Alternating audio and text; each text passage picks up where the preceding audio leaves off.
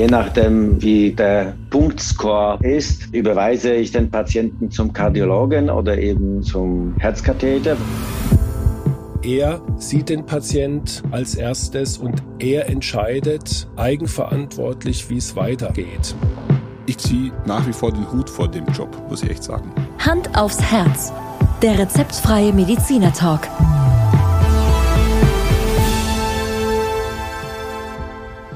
Hallo und herzlich willkommen bei Hand aufs Herz. Geschichten rund ums Herz mit professioneller Begleitung von Dr. Markus Knapp. Mein Name ist Thomas Krug und ich freue mich auf die heutige Folge mit dir, Markus. Ah, da kam noch was, ja. Ich wollte schon sagen, hallo Thomas, aber da kam noch so ein kurzer Anhang. Ja, wie immer ja. freue ich mich auch. Und wie immer was Neues. Heute sehen wir uns mal wieder virtuell. Irgendwo ja klappt die Verbindung immer und ja, schön, dass wir es heute wieder zusammen geschafft haben. Ununterbrochen. Ja, wie sagt man so, so schön heute? Ja, wie sagt man so schön, äh, Württemberg meets Bayern. Genau. Kann man das so sagen? Kann man sagen, ununterbrochen seit 50 Wochen. 50 Wochen Serie. Du, und, und ich weiß nicht, ob du weißt, was heute eigentlich für ein, für ein Jahrestag ist, fällt mir gerade ein. Nein. 70 Jahre Baden-Württemberg. Oh, das muss gefeiert werden. Ja? Ja, weiß nicht, ob ihr das feiert. Da gibt es ja so eine alteingesessene äh, äh, Clinch zwischen den Badensern, ja. glaube ich, und den Württembergern. Aber ich glaube, das führen wir nicht im Detail nee. aus. Und, und 70 Jahre Konkurrenz zu Bayern in jeglicher ah, das Hinsicht. weiß ich nicht, weil Bayern gibt es ja natürlich schon viel länger wie Baden-Württemberg. Das ist ja ganz klar. Bei uns gab es ja schon äh, äh, den Bayern-Kini mit seinen Schlössern und so weiter. Naja, also ähm, äh, ich hoffe, unsere Zuhörerinnen und Zuhörer verzeihen, verzeihen mir jetzt diesen kurzen Ausflug. Ähm, wir haben heute tatsächlich wieder ein spannendes Thema. Wir haben, glaube ich, unser drittes Interview am Start. Ähm, ja. Und äh, du hast in der Hinsicht ein Interview geführt mit einem Hausarzt, mit dem Dr. Jaroslav Brendel, der meines Wissens auch in deiner Gegend in Schwäbisch Hall praktiziert, oder? Nein, ähm, er praktiziert in der Gegend von Pforzheim. Und ja. äh, ich kenne ihn auch aus der Zeit. Äh, wir haben mal eine Zeit lang zusammen gearbeitet und ähm, er hat sich dann dort niedergelassen nach seiner Ausbildung als Hausarzt und äh, wir sind äh, in engem Kontakt, sind auch befreundet und äh, ich habe mich gefreut, als er bei meiner Suche nach einem Hausarzt, mit dem ich mal die Problematik ja. beziehungsweise die Zusammenarbeit zwischen Kardiologen und Hausarzt besprechen wollte, sich zur Verfügung gestellt hat. Und ich glaube, äh, das Thema Hausarzt ist wirklich ein sehr spannendes, weil eigentlich ist es ja der Einstieg, äh, um bei dir überhaupt äh, vorstellig zu werden. Genau, so ist es. Ähm, der äh, Hausarzt ist sozusagen der, der Gatekeeper, der Türöffner äh, zum Facharzt, zumindest sollte es so sein. Und ähm, von daher, das ist ein interessanter Aspekt in der Zusammenarbeit, aber wir werden jetzt im Laufe der Folge ja. auf ein paar andere eingehen. Ich würde sagen, ähm, wir, wir hören mal rein, ähm, was äh, Herr Brendel so zu sich zu sagen hat bezüglich seiner Ausbildung, seiner, seiner Karriere. Und ähm, ja, Band ab, würde ja, ich sagen. Sehr gerne. Guten Tag, vielen Dank für die Einladung äh, zu dem Interview. Mein Name ist Jaroslav Brendel, äh, bin niedergelassener äh, Internist als Hausarzt äh, tätig in Mühlacker. Meine Ausbildung zum Internisten habe ich in Pforzheim und später in Mühlacker absolviert und seit 2008 bin ich in der Praxis tätig. Also ich habe meine Facharztausbildung 2007 abgeschlossen und damals gab es eben die Möglichkeit, sich als äh, Hausarzt niederzulassen, als Internist oder auch als ähm, Allgemeinmediziner, äh, wobei äh, insgesamt äh, bei den Hausärzten, glaube ich, circa 20 Prozent aller Kollegen sind Internisten und 80 Prozent sind allgemeine Mediziner, die eine andere Ausbildung äh, abschließen müssen. Aber als Internist hatte ich die Möglichkeit, entweder in die Hausarztpraxis zu gehen oder eine äh, fachärztliche internistische Praxis äh, zu gründen oder eine beizutreten. Und Sie haben sich dann für den, für den hausärztlichen Bereich entschieden. Aber nur noch mal zur Klarstellung, ob Sie jetzt Internist oder Allgemeinmediziner sind, ist für Ihre hausärztliche Tätigkeit jetzt nicht von Belang. Äh, nein, wobei äh, ich muss sagen, ich habe ähm, in meiner Praxis bei der Versorgung der Patienten schon meine Schwächen und Stärken. Und die Stärken liegen natürlich auf dem Gebiet der inneren Medizin, vor allem der Kardiologie, weil ich die meiste Zeit äh, meine Ausbildung äh, eben in der Kardiologie in Pforzheim mh, gemacht habe. Und von der mh, Allgemeinmedizin äh, habe ich schon manchmal Probleme, was die Chirurgie angeht oder Behandlung von äh, Kindern und Jugendlichen. Deswegen ich behandle in meiner Praxis nur Erwachsene, das heißt 18 plus. Ja, Markus, ich glaube, das wird ein ganz interessantes Interview mit äh, unserem Hausarzt hier. Und ähm, was man schon hört, ist, auch die brauchen ihre Schwerpunkte, oder? Die haben alle ihre Schwerpunkte, wobei Herr Brendel hat da jetzt untertrieben. Herr Brendel ist, äh, ich kenne ihn wirklich, kennt sich in jedem Fachgebiet sehr, sehr gut aus. Aber natürlich ist es immer davon abhängig, wo die Ausbildung äh, primär stattgefunden hat. Ähm, es gibt auch Hausärzte, die haben sehr lange Chirurgie gemacht. Es gibt Hausärzte, die haben vor allen Dingen inter, in, innere Medizin gemacht. Ähm, und da äh, hat natürlich jeder seine, seine Steckenpferdchen und seine Schwerpunkte, aber ein Hausarzt muss ja natürlich Universalgelehrter sein. Er muss von jedem noch so, sagen wir mal, entfernten medizinischen Gebiet eine Ahnung haben und äh, das ist die Herausforderung. Ja. Markus, an der Stelle vielleicht kurz die Zwischenfrage. Muss ein Hausarzt, so wie in deinem Bereich, eine ganz normale Facharztausbildung machen in irgendeinem spezifischen Bereich? Ja, heutzutage ja. Das ist dann der Allgemeinmediziner. Früher war das nicht erforderlich. Da nannte man sich dann nach, direkt nach dem Studium praktischer Arzt. Vielleicht ja. kennst du den Begriff noch, aber das ist heute nicht mehr möglich, sondern äh, alle machen äh, entweder den auch, äh, kommen wir vielleicht später noch drauf, den Facharzt für innere Medizin oder einen anderen Facharzt und lassen sich als Hausarzt nieder oder machen den Allgemeinarzt, was ja auch nichts anderes ist wie, wie eine, ja, also kein Facharzt, aber eine, eine, eine richtige Ausbildung ähm, mit Prüfung. Und das ist in der Tat äh, Pflicht. Ich denke, ihr habt jetzt in eurem Gespräch relativ schnell auch über natürlich unser Fachthema Kardiologie gesprochen und, und ja, welchen Stellenwert es überhaupt für einen Hausarzt einnimmt, oder? Genau. Ich habe äh, den Herrn Brendel dann gefragt, was er eigentlich so mit dem, mit dem Begriff Kardiologie in seiner Praxis äh, verbindet, beziehungsweise äh, was für einen Stellenwert die Kardiologie in seiner Praxis hat. Dann glaube ich, lass uns da mal reinhören, oder? Ja. Also ich treffe jeden Tag Patienten mit äh, Herzbeschwerden oder Kreislaufbeschwerden.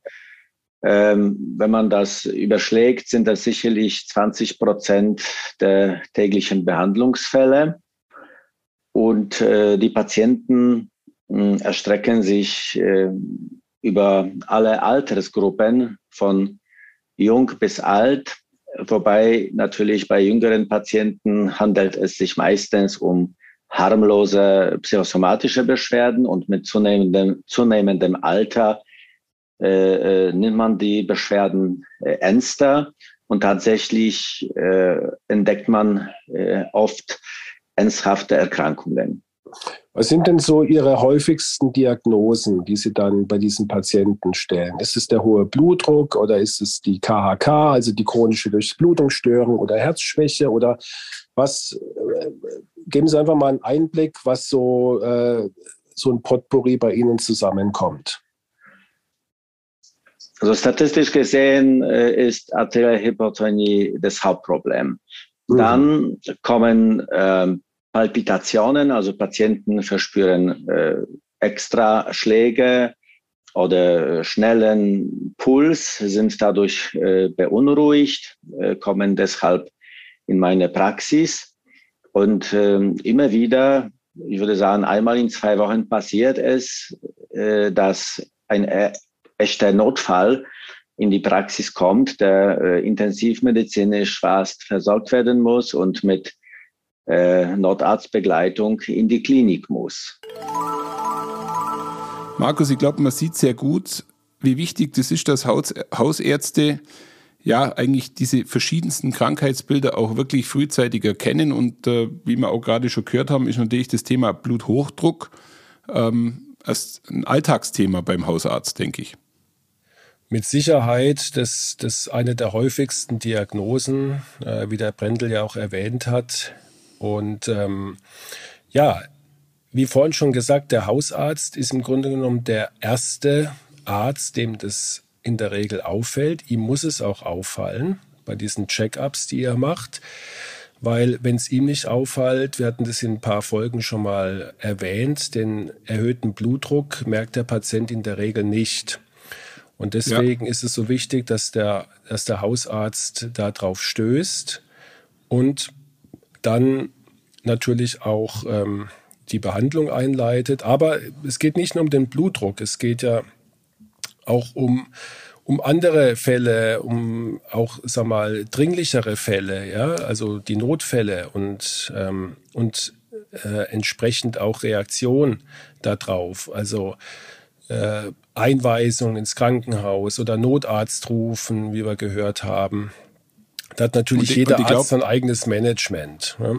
Genau, das wollte ich gerade sagen. Also ich glaube, dass da wirklich, wie sagt man so schön in unserer Welt, äh, jeder Mediziner braucht so einen Workflow, der dann dort abläuft. Und das wird wahrscheinlich auch bei jedem Hausarzt ein bisschen anders ablaufen. Genau. Könnte ich genau. mir vorstellen. Das ist ganz individuell. Ja je nachdem, was sich der, der Kollege auch selber äh, zutraut oder wie er, wie er sag mal, die Diagnose Sicherheit ja. für sich gewinnt, äh, entsprechend wird er dann darauf reagieren. Und ich glaube, äh, in der nächsten Fragestellung wird uns äh, der Kollege äh, Dr. Brendel einfach jetzt ein bisschen schildern, wie das bei ihm abläuft, wie das Management bei ihm abläuft, oder?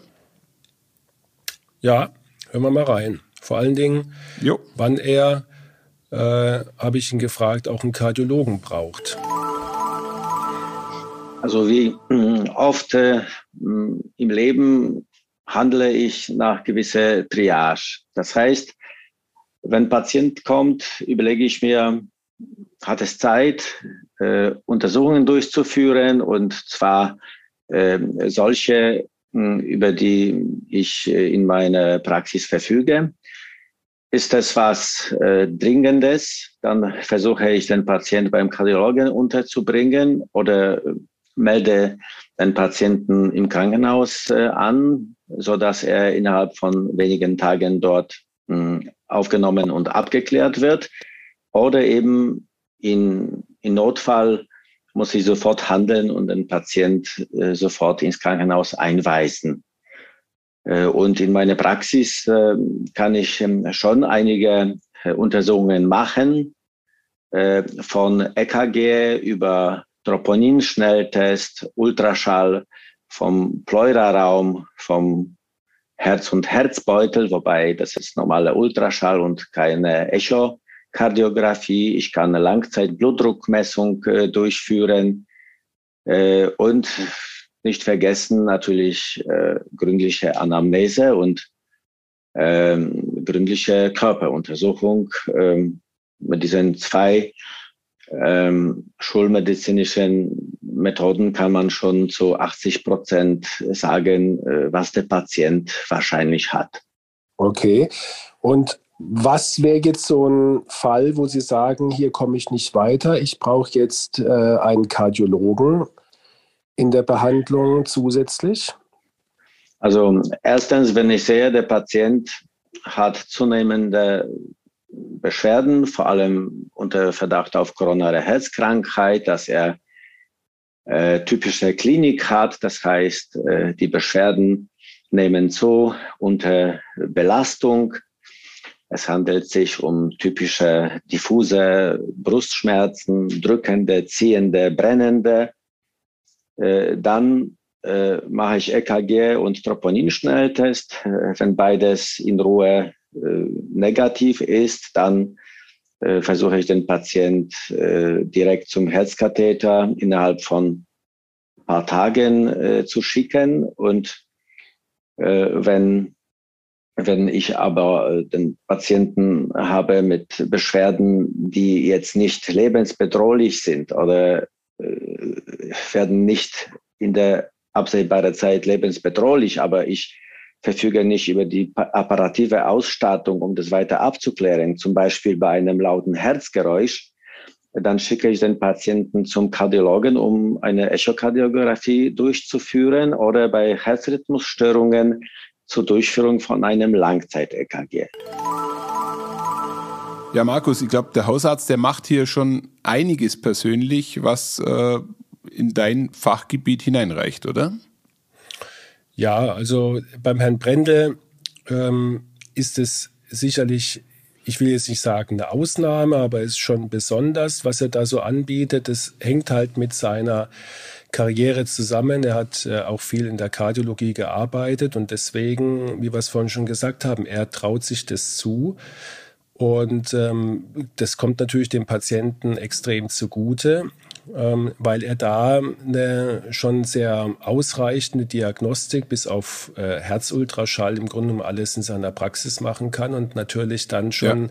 die Diagnose sehr gut eingrenzen kann. Also man kann es wirklich so auf den Punkt bringen, dass äh, das eine sehr gute Vorarbeit jetzt in dem Fall für dich als Facharzt, als Kardiologe sein kann. Richtig, und nicht nur Vorarbeit, sondern, sondern manchmal den Kardiologen auch erspart.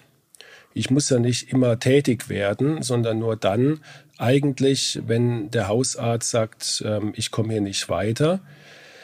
Leider, mhm. wir mal, gibt's gibt es auch die sagen wir, Patienten, die ihrem Hausarzt nicht so richtig trauen, was ich sehr schade finde.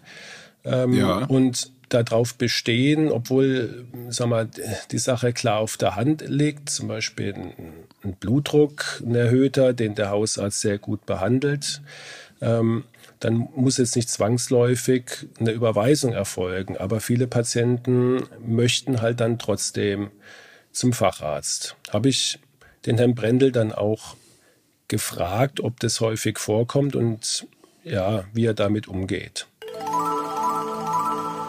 Ja, das kommt ähm, relativ oft vor. Äh, dann versuche ich noch den Patient weiter abzuklären äh, durch äh, zum Beispiel äh, Belastungs-EKG.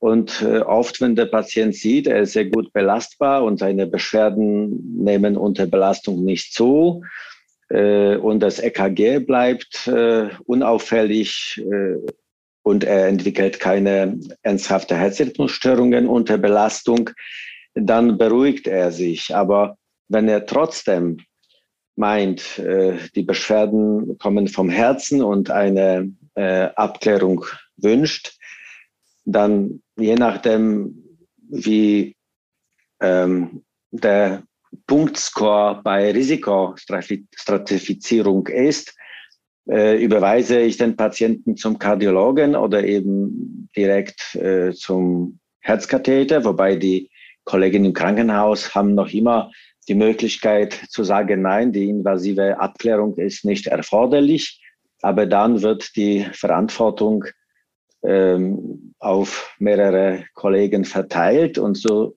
wie man früher ein Konzil im Krankenhaus machen konnte, wo, wo Entscheidungen von äh, mehreren Kollegen getroffen äh, wurden.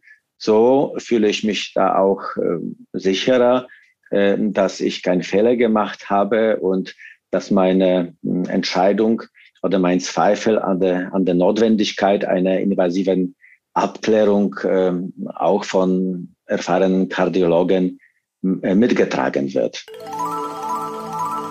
Ja, ich glaube, das Thema Verantwortung und Übergabe von Verantwortung ist schon ein sehr wesentliches.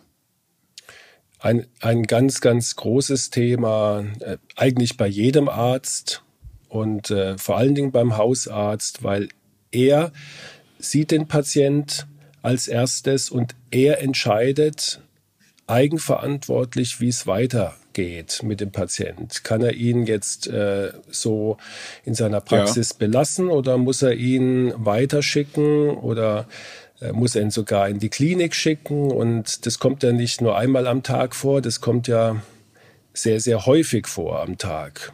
Und wie, ja, wie, wie Hausärzte mit so einer Verantwortung umgehen, das, das hat mich dann einfach auch nochmal ein bisschen näher interessiert.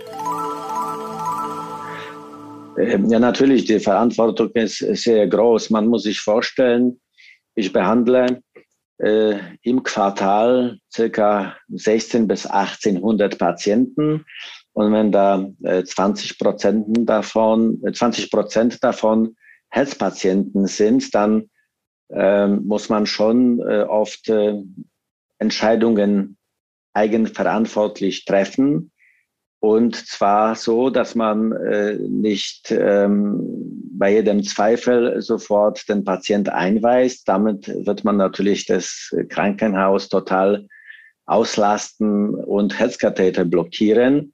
Äh, ebenso die Kapazitäten von dem Kardiologen. Und man muss äh, schon äh, erstens die, die Leitlinien berücksichtigen, aber zweitens natürlich den Zustand den Patienten, äh, von den Patienten, aber auch eigene Erfahrung. Und äh, zum Glück äh, passiert äh, mir sehr selten, dass mein Bauchgefühl äh, mich täuscht und dass ich äh, einen Fehler gemacht habe, der den Patienten dann in Folge gefährdet hat. Markus, für mich schon sehr beeindruckend, äh, wie hier die Entscheidungsfindung stattfindet. Ja, es sind ja zum einen, wie er äh, geschildert hat, Leitlinien, an die man sich hält, viel Erfahrung über die Jahre hinweg und am Schluss des Tages natürlich auch eine gewisse Art von Bauchgefühl, das man zum Einsatz bringt. Aber das ist ja etwas, Markus, was dich ja auch tagtäglich beschäftigt. Ja, dieses, ähm, genau, das sind eigentlich für jeden Arzt so diese drei Säulen, gell, dass man natürlich ähm, sich an Leitlinien orientieren kann. Die Leitlinien äh, sind wie Leitplanken auf der Autobahn, die, die grenzen ja. die Bahn sozusagen ein, aber es ist keine Verpflichtung. Ich kann auch, wenn ich genug gute Gründe habe, von den Leitlinien abweichen. Die eigene mhm. Erfahrung spielt natürlich eine wahnsinnige Rolle. Wenn man einfach jahrelang in dem Geschäft ist, dann, dann weiß man einfach von, von der Art und Weise, wie sich der Patient präsentiert, von der Häufigkeit, wie oft man ein Krankheitsbild sieht, ähm, weiß man oft, in welche Richtung das geht. Und dann natürlich das berühmte Bauchgefühl, Thomas. Ja, das ist eigentlich ähm, das Faszinierendste. Ja. Und ich glaube, das ist bei euch noch, noch viel ausgeprägter, habe ich zumindest das Gefühl, als wir jetzt bei uns äh, äh, wirtschaftlich oder technisch orientierten Menschen. Man sagt zwar immer, Bauchgefühl ist für alle wichtig, aber bei euch ist es halt auch lebenswichtig. Ja, das ist Oft. der sogenannte siebte Sinn. Und was man immer wieder bei erfahrenen, bei älteren Ärzten beobachtet, dass die äh, sagen, ich kann es jetzt nicht erklären, aber ich habe das Gefühl, der Patient hat äh, dies und das. Oder er sagt, ich kann es nicht erklären, aber meines Erachtens hat der Patient nichts. Und ich würde mal sagen, zu 90 Prozent stimmt es dann auch. Ja, ja. ja. Wobei an der Stelle nochmal sagen muss, äh, den Beruf des Hausarztes, ohne dir jetzt zu nahe zu treten, Markus, finde ich nach wie vor schon sehr außergewöhnlich. Also ich habe da, hab da in Erinnerung, ich bin auf dem Dorf aufgewachsen, da gab es einen Hausarzt, der einmal die Woche kam, der in dem damaligen Bankgebäude sein, seine Patienten empfangen hat und äh, der für ein Dorf mit, was weiß ich, 700, 800 Einwohnern verantwortlich war. Ähm, und das fasziniert mich heute noch, wie, wie der Kollege das ähm, aus meiner Sicht, in meiner Wahrnehmung auch mit dem ein oder anderen Hausbesuch sehr gut hinbekommen hat. Also ich ziehe nach wie vor den Hut vor dem Job, muss ich echt sagen. Ja, das ist äh, schön, dass du das so sagst und freut sich auch alle äh, Kolleginnen und Kollegen, die Hausärzte sind. Ähm, weil man sag mal, in der öffentlichen Wahrnehmung manchmal das Gefühl hat, die stehen da in, in zweiter Reihe hinter den Fachärzten, was definitiv nicht der Fall ist. Ich kann das nur bestätigen. Ich habe größten Respekt vor der Arbeit, zumal sie jetzt auch in, in meinem Fachgebiet dann auch wieder die, die Langzeitbetreuung von den Herzpatienten ja auch übernehmen. Also ja. äh, ich sehe die zwar auch einmal im Jahr oder zweimal im Jahr, die Herzpatienten, aber die tagtägliche Überwachung, Betreuung, die äh, unterliegt natürlich dem Hausarzt. Und da habe ich Herrn Brendel auch gefragt, wie äh, das so vonstatten geht. In meiner Praxis kann ich die Herzpatienten äh, weitgehend betreuen, auch äh, ohne äh, Hilfe von Kardiologen oder äh, des Krankenhauses. Und zwar zuerst äh, kann ich eine Grunddiagnostik äh, durchführen, ähm, einschließlich Körperuntersuchung, EKG, Belastungs-EKG, Langzeitblutdruckmessung, Sauerstoffmessung und äh, Ultraschall der äh, Brustorgane. Äh, und ähm, ich habe auch viele Patienten, äh, die einfach eine äh, Nachsorge oder äh, Betreuung brauchen bei chronischen Beschwerden. und die werden bei koronarer Herzkrankheit in die äh, sogenannte äh, DMP-Programme eingebunden. DMP kommt von Disease Management Programm. Äh, das ist einfach eine standardisierte äh, Betreuung, ähm, die festgelegt ist, wonach man alles äh, schauen muss und die bekommen alle drei Monate eine Blut- äh, und äh, Untersuchungskontrolle äh, und die werden einmal im Jahr zum Kardiologen geschickt. Markus, was für mich jetzt neu war, ist, dass die Krankenkassen da so umfängliche Versorgungsprogramme aufgesetzt haben, die ja jetzt, so wie es der Kollege gerade beschrieben hat, durchaus ja schon eine, schon eine hohe standardisierte Betreuung darstellen, oder? Richtig, ist auch eine, eine sehr gute Einrichtung von den Krankenkassen, diese DMP, also Disease Management Programme, die zum Beispiel jetzt für, für die KHK gibt, also die koronare Herzerkrankung, ja. für den Diabetes und so weiter. Und mhm. ja, da ist eine, eine standardisierte Untersuchung, die sozusagen ermöglicht, den Patient immer äh, ja, auf dem Radar zu haben, um es mal salopp zu sagen. Ja, ja, und, und natürlich dann zu erkennen, wenn irgendwas aus dem Ruder läuft. Wir haben in unserer Praxis auch sowas ähnliches etabliert. Das ist die Präventionssprechstunde und ähm, jetzt auf dem aktuellen Kardiologenkongress in Mannheim, der letzte Woche war, hat sich wieder mal gezeigt, dass, dass das Thema Prävention, also die Vorbeugung von Erkrankungen oder von einem Fortschreiten der Erkrankung, dass das äh, immer mehr mhm. Stellenwert einnimmt in unserer Arbeit ja. und dass es ganz wichtig ist, Patienten dort engmaschig zu sehen und sie so lange wirklich ähm, zu betreuen und zu überwachen, bis die Risikofaktoren perfekt eingestellt sind. Und an der Stelle ähm, haben wir, glaube ich, in unserem Podcast auch schon öfters über das Thema Fortbildung gesprochen. Und ähm, tja, ein Hausarzt muss ja da auch einiges, einiges äh, vorweisen können, speziell jetzt auch, wenn er sich mit dem Thema Kardiologie beschäftigt. Ich glaube, äh, das ist doch auch mal ganz spannend zu hören, wie das da abläuft. Wie sich so ein Kollege genau fortbildet, ja. Erstens, ähm, ich besuche hm, äh, Fortbildungen Jetzt durch die Corona-Zeit äh, weniger, aber äh, ich bekomme jeden Monat ein Heft äh, von dem Internist. Das ist eine Zeitschrift für Internisten, wo auch kardiologische Themen sehr oft äh, behandelt werden. Äh, zudem, äh, ich lerne auch von den Berichten von Krankenhäusern, von der Kardiologie und auch von den Kardiologen.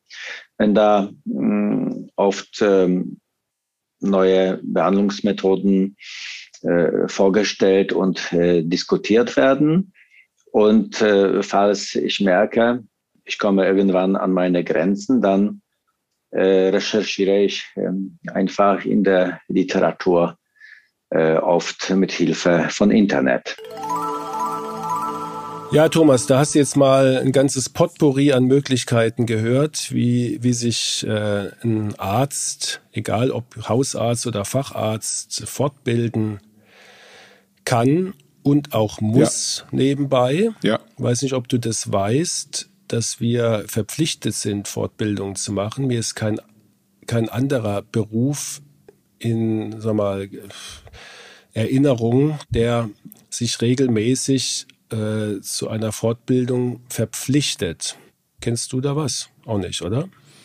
Nee, kenn's wirklich nur von dir, ähm, dass ihr das im Endeffekt ja nach einem Punktesystem nachweisen müsst, oder? Ja, genau. Wir kriegen pro Fortbildung Punkte und wir müssen dann äh, Punkte sammeln und wenn wir die nicht haben, dann werden wir höflich mhm. darauf äh, hingewiesen und aufgefordert, die nachzuholen. Wenn wir dem dann nicht nachgehen, dann hat es äh, erhebliche finanzielle Auswirkungen. Ja. Aber es, wir mal, die, die meisten Kollegen, die ich kenne, empfinden das jetzt nicht als Drangsalierung. Natürlich ähm, wäre eine freiwillige Basis sicherlich noch mal etwas äh, angenehmer, aber ähm, wir bilden uns ja alle fort, weil es ja auch spannend ist und ähm, ja. die die Möglichkeiten, die wir heutzutage haben, dank Corona auch, muss man mal sagen, ja, äh, mit Online-Fortbildungen, Online-Kongressen, super Zeitschriften, die modern das aufarbeiten. Ähm, das ist schon, ist schon toll, muss man sagen. Ja, also macht auch Spaß. Eine Detailfrage, bloß damit man sich ein bisschen vorstellen kann. Ist es so, dass ihr zum Beispiel in einem Jahr 100 Punkte erreichen müsst und wenn jetzt ein Wochenendseminar stattfindet, dann kriegt man dafür 30 Punkte oder wie muss man sich das mit den Punkten vorstellen? Also eine Standard-Fortbildung äh, gibt es so drei bis vier Punkte. Wenn so ein Vortrag ja. ähm, stattfindet, dann gibt es natürlich solche Symposien. Das sind dann an einem Vormittag, samstags vier, fünf Vorträge. Da gibt es dann entsprechend mehr. Ja. ja. Und ähm, über über die äh, fünf, es sind immer so fünf Jahre Rhythmen, wenn ich das richtig in Erinnerung habe. Und ich meine, wir brauchen in diesen fünf Jahren 200 Punkte. Und äh, mhm. 50 wird einem äh, allerdings geschenkt, weil äh, die Ärztekammer davon ausgehen, dass wir also im Selbststudium Artikel lesen, Zeitschriften lesen, ähm, im Internet recherchieren und das wird dann sozusagen auch mit auf das Konto draufgepackt. Aber man muss regelmäßig gehen. Und damit man nochmal versteht, äh, was passiert, wenn man die Punkte nicht erreicht, dann, weil du das vorher angedeutet hast, das hat eine wirtschaftliche Konsequenz. Genau, dann äh, wird wirst du praktisch bestraft, indem dann ähm, du, ich weiß es nicht exakt auswendig, aber ich meine, dass du dann von deinem Honorar dass dir die Kassenärztliche Vereinigung zur Verfügung stellt, aufgrund deiner Abrechnung, ich meine, 20 Prozent Abzüge hast oder so. Also schon empfindlich, mhm, mhm. empfindliche Geldstrafe, kann man sagen. Und das geht dann so weit, äh, dass die irgendwann auch mal, ich kenne so Fälle nicht, aber, aber wenn du dich halt partout weigerst, dann wird dir irgendwann auch mal die, ähm, äh, der, der Kassensitz entzogen. Ja. Aber da muss, da muss man dann schon sehr extrem ja, unterwegs sein, bis, glaub, bis dazu kommt. Ist mir, ist mir, glaube ich nicht, dass sowas vorkommt im Alltag. Aber ganz ehrlich, Markus, das kann doch fast als Take-Home-Message gelten, dass ihr Mediziner eigentlich dauerhaft in die Schule gehen müsst und sogar ähm, ja. ja äh, Noten bzw. Punkte nachweisen ja. müsst. Ich glaube nicht, dass das jedem bewusst ist. Nee, glaube ich auch nicht. Und, und ist ja auch sagen wir, aus Patientensicht eigentlich eine, eine, eine gute Nachricht, gell? dass, dass ja, er ja. sicher sein kann, ich, ich muss, ähm, bei jedem Arzt kann ich mich darauf verlassen, dass er sich weiter äh, fortbildet und dass er immer up-to-date ist. Absolut, absolut. Ich glaube, ähm, wir haben dann zum, zum Abschluss tatsächlich nochmal das Problem angesprochen, ich kriege überhaupt einen Termin äh, ja. aktuell. Also sage mal Stichwort äh, Versorgungsengpässe und ähm, Das wird dort nichts anderes sein, oder? Ja, habe ich natürlich auch äh, mich interessiert, ähm, wie er damit umgeht und wie das mit Terminvergabe ist und ähm, wie, wie ihn das im Alltag auch beschäftigt und auch einschränkt. So tatsächlich die Termine hm, bei, bei den Fachärzten und bei den Kardiologen insbesondere sind sehr äh, schwer zu bekommen. Äh, die Routine ist, der Patient meldet sich beim Kardiologen mit einer Überweisung von mir und bekommt einen Termin in neun bis zwölf Monaten. Äh, ich versuche oft dazwischen zu gehen und äh, entweder bitte meine Helferinnen um Vermittlung, äh, um einen besseren Termin zu bekommen, oder rufe ich äh, persönlich an. Leider oft äh, lässt sich nichts machen. Die, die sagen, die sind so äh, überlaufen, die Kalender sind voll mit Terminen und ähm, es lässt sich nichts machen. Wenn dem Patient nicht gut geht oder wenn ich nicht weiterkomme, sollte ich den Patient ins Krankenhaus schicken. Also das ist wirklich eine dramatische Situation. Ein wenig ähm, hat es sich vor einiger Zeit äh, dadurch gebessert, dass wir jetzt äh, die Möglichkeit haben, eine Überweisung mit äh, einem Dringlichkeitscode äh, auszustellen, wo der Patient äh, die Telefonnummer 116 117 bei der KV anrufen kann und dann bekommt er innerhalb von zwei Wochen einen Termin beim Facharzt äh, in äh, zumutbarer Entfernung. Er hat keine Garantie, in seinem Wohnort einen Termin zu bekommen, aber wenn er im Umkreis von 20, 30 Kilometer einen Termin äh, kriegt, ist er zufrieden und ich auch.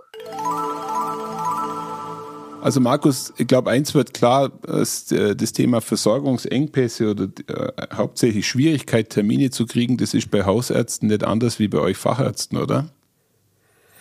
Naja, die Schwierigkeit ist äh, für den Hausarzt bei uns Termine zu bekommen. Ja? Beim Hausarzt ein Termin, glaube ich, ist jetzt nach meinem Kenntnisstand nicht das Problem, Gott sei Dank. Da haben wir eher das Problem, dass es zu wenig gibt. Aber äh, das Problem, wie wir auch eben gehört haben, ist einfach, wenn er einen Termin zum Beispiel beim Kardiologen, aber ich könnte jetzt auch Pulmologen und äh, vor ja. ein paar Wochen hatten wir Rheumatologen, ja, ist, glaube ich, überall das Gleiche und natürlich ähm, eine, eine Katastrophe, muss man ganz ehrlich sagen. Ja. Wobei ich muss in einem äh, kleinen Aspekt korrigieren. Du bekommst beim Hausarzt aus meiner Wahrnehmung auch nur einen Termin, wenn du ein akutes Problem meldest. Aha. Sonst musst du auch warten. Okay, auch da. Ja, ja, das ist einfach unser, unser Alltag. Ähm, man, man muss sich einfach behelfen. Wir hatten das Thema auch schon ein paar Mal im Podcast. Äh, ich ja. habe ein Fachgebiet mit Herz, wo natürlich jedes Symptom das mit dem Herzen in Verbindung gebracht wird, sofort zu einer Angst und äh, mhm. zu einem, ja, sag mal, manchmal auch Panik führt. Ähm, und aus gutem Grund, ich nehme das keinem Patienten übel, ist natürlich für jeden Patient das extrem dringlich, subjektiv. Ja?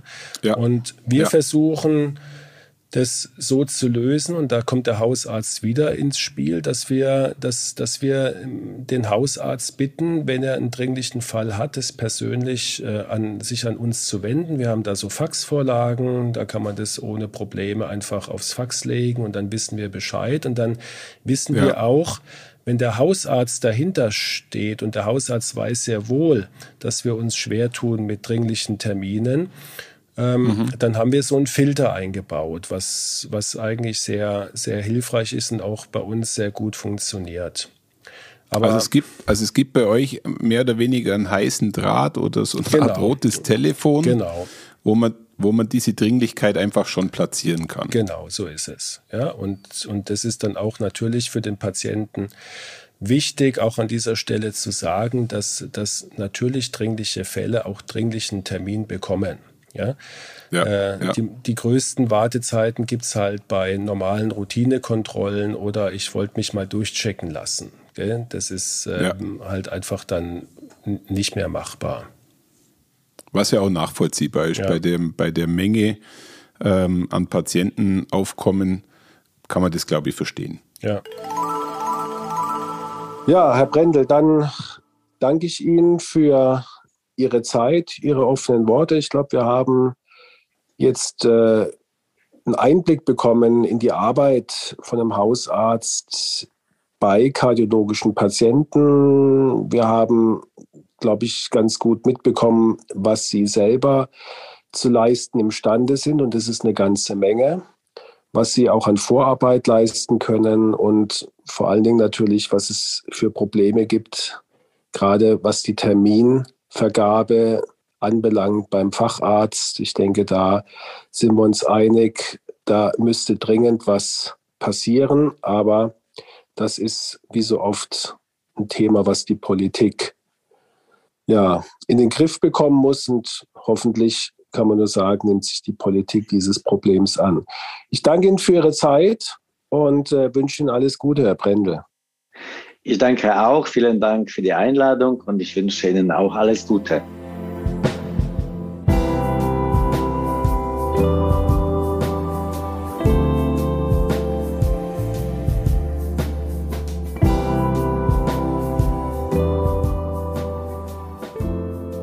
Also Markus, das Thema Hausarzt und äh, in dem Fall Kardiologie war schon sehr informativ, vor allem auch beruhigend, muss ich ehrlich sagen, weil die Hausärzte in deinem Fachgebiet schon einiges wissen. Richtig. Kann ich dir, kann ich nur bestätigen. Ähm, die machen wirklich rundum sehr gute Arbeit. Sie nehmen uns sehr viel Arbeit ab. Sie sind die ja, Ersthelfer und die Doorkeeper und ähm, ja, die auch in der, in der Langzeitbetreuung immer äh, präsent und vor Ort und äh, sind aus der Behandlung von Herzpatienten aus meiner Sicht nicht wegzudenken. Also ich glaube, das ist wirklich rüberkommen. Also wenn das alles über die Facharztpraxen abgedeckt werden müsste, das wäre nicht zu leisten. Nein, auf keinen Fall. Und deswegen, ähm, ja, war mir diese Folge sehr wichtig, um, um, auch unseren Zuhörerinnen und Zuhörern einfach mal einen Einblick äh, zu bringen, welche Gemeinsamkeiten, welche, sag mal, in der, in der Zusammenarbeit äh, Schwierigkeiten auftreten. Ja wo aber auch das Zusammenspiel sehr gut funktioniert, wo man es vielleicht noch optimieren kann. Ich glaube, das ja. hat diese Folge ganz gut gezeigt. Und äh, man darf, glaube ich, durchaus sagen, ich hoffe, dass unsere Folge ein bisschen zur Vertrauensbildung beiträgt, ähm, dass der Hausarzt einfach wirklich, ja, sehr hohes Allgemeinwissen hat und aber auch sehr speziell in deinem Thema unterwegs sein kann oder sein muss, muss man sagen. Ja, wir haben ja über das Thema Fortbildung gesprochen, wir haben darüber gesprochen, dass auch hier ähm, eigentlich eine Kontrolle stattfindet und man sollte, das habe ich aus einer der Fragen doch mitgenommen, man sollte vielleicht ab und zu ähm, bei einer Diagnose dem Hausarzt trauen und nicht äh, aus, aus, aus einem schlechten Gefühl heraus das Ganze nochmal, auch wenn es relativ klar ist, beim Kardiologen hinterfragen, oder? Genau, das kann ich auch nur so ähm, bestätigen und, und wirklich ein Appell. Ähm, der Hausarzt kennt den Patient am besten und ähm, es hilft allen Seiten weiter, wenn, wenn der Patient dem Hausarzt voll und ganz vertraut und wenn der Hausarzt ja. von sich aus entscheidet, ich, ich muss jetzt hier einen Fachmann zu Hilfe rufen oder ich muss eine ja. Klinik zu Hilfe rufen, dann äh, sollte man diesem Rat tunlichst folgen und wenn er sagt, es ist aus meiner Sicht im Moment noch nicht erforderlich, dann kann man sich, glaube ich, in den allermeisten Fällen darauf auch verlassen. Was, glaube ich, Markus, ein ganz schönes Schlusswort ist und Plädoyer ist für die Hausärzte, oder? genau, so ist es. Ja? Vertraue deinem Hausarzt. Genau, das ist die Kernbotschaft. Sehr schön. Sehr schön. Gut. Ich glaube, wir haben es äh, umfänglich besprochen, oder? Ja. Dann vielen Dank Thomas, für deine Moderation. Ja, und ich freue mich schon auf unsere nächste Folge oder es stehen ein paar interessante Interviews in Kürze an. Gell? Du hast sehr interessante Gesprächspartner gefunden, mit ja. denen wir jetzt, glaube ich, die nächsten Wochen ähm, das ein oder andere genau. Interview führen. Lass dich überraschen. Also man kann gespannt sein. Man Lass kann dich überraschen. Sein. Ja, absolut. Okay. Bis zum Super, nächsten Mal. Danke dir. Tschüss. Ciao, tschüss. Markus, kennst du diese Dorfarzt-Thematik? Hast du sowas mal miterlebt, wie das, was ich vorher erzählt habe? Ja, ich bin ja auch auf dem Dorf aufgewachsen. Das ist mir jetzt nicht ganz fremd. Und wir hatten äh, den klassischen praktischen Arzt, der ja, ja. genauso war, wie du ihn In beschrieben hast. Also der dann auch in die Bank kam, weil die dann am Donnerstagnachmittag zu war und in, der, in dem Kassenraum dann praktisch genau. hat. Das ist doch genau. phänomenal. Es gibt ja da auch eine super Parodie gell, von Helge Schneider, ja. Praxisdoktor Angelika Hasenbein. Praxisdoktor Angelika, habe ich noch nie gehört. Noch nie gehört. Oder er, gesehen? Nein, er ist, nein, er, nein. Ist, er ist Doktor, er heißt Dr. Angelika Hasenbein. Angucken. Also, muss man angucken. ja, genau. Mit Augenzwinkern. Dr. Hasenbein. Dr. Hasenbein. Sehr schönes Schlusswort nochmal.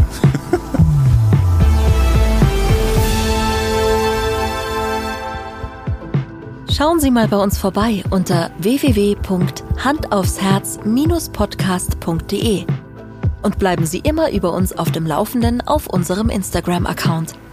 Hand aufs Herz, Ihr rezeptfreier Mediziner-Talk rund ums Thema Herzgesundheit.